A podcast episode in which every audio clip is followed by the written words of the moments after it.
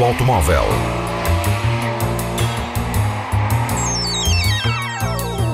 A tecnologia, a análise, as novidades do setor estão na Antena 1 Madeira. Mundo Automóvel com Filipe Ramos. The test is complete. You can exit the car now. Só começa a ser vendido em fevereiro, mas o novo Ford EcoSport já roda em Portugal. A marca esteve em Lisboa a testar e a mostrar o seu novo SUV. O EcoSport estreia um novo visual exterior, com destaque para os LED e também para o um novo motor diesel EcoBlue de 1.5 litros, com sistema de tração integral. Vão estar disponíveis 12 cores de carrocerias e a possibilidade de ser pintado em dois tons. O motor EcoBlue, que se estreia no Ford EcoSport, é um 4 cilindros 1.5 de 125 cavalos e 300 newtons de binário. O fabricante aponta consumos de 4,5 litros ao 100 em percursos combinados. A Ford oferece também o seu sistema de tração integral neste SUV, que analisa em tempo real a aderência da viatura à estrada e controla o envio do binário entre o eixo dianteiro e traseiro, fazendo a repartição até uma relação máxima de 50-50. Para além desta versão, a Ford vai comercializar uma versão de 100 cavalos e a gama EcoBoost de 1 litro a gasolina nas versões de 125 e 140 cavalos.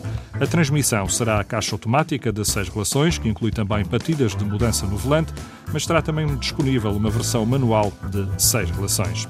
Para o interior, o Ford EcoSport apostou em materiais sofisticados, o novo desenho dos bancos, que otimiza o conforto, e um sistema que permite criar até sete tipos de luz ambiente. O cruise control é programável para cumprir os limites de velocidade, tem câmara traseira de boa definição e ligação automática dos faróis e limpa para-brisas.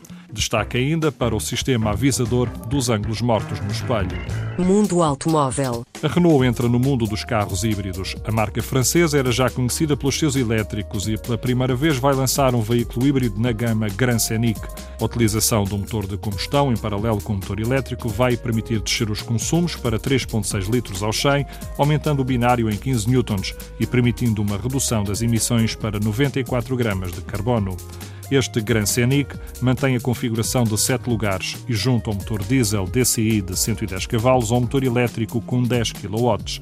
Em termos técnicos, passa a ter duas baterias. Uma com 12 volts, é utilizada para equipamentos como as luzes, o limpa-para-brisas e o ABS, mas uma nova bateria de 48 volts, colocada sob o piso traseiro e com capacidade de recuperação de energia, garante o binário adicional e o auxílio à condução em modo elétrico.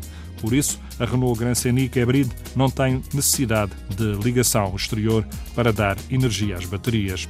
O novo Grand Scenic está já disponível por um preço de 34.900 euros, uma garantia de 5 anos. Mundo Automóvel. A Infiniti, a marca de luxo da Nissan, vai estrear no seu modelo QX50 um motor que consegue fazer variar a taxa de conversão.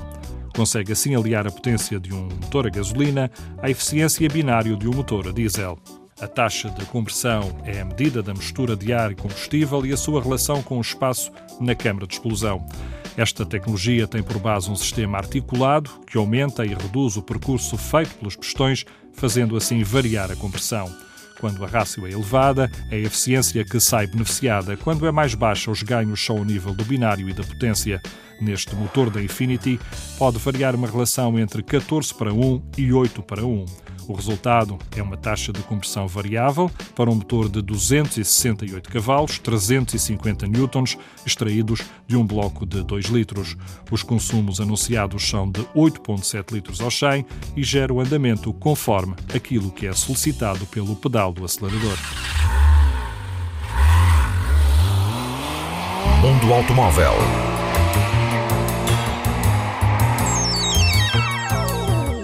Tecnologia, a análise, as novidades do setor estão na Antena 1 Madeira.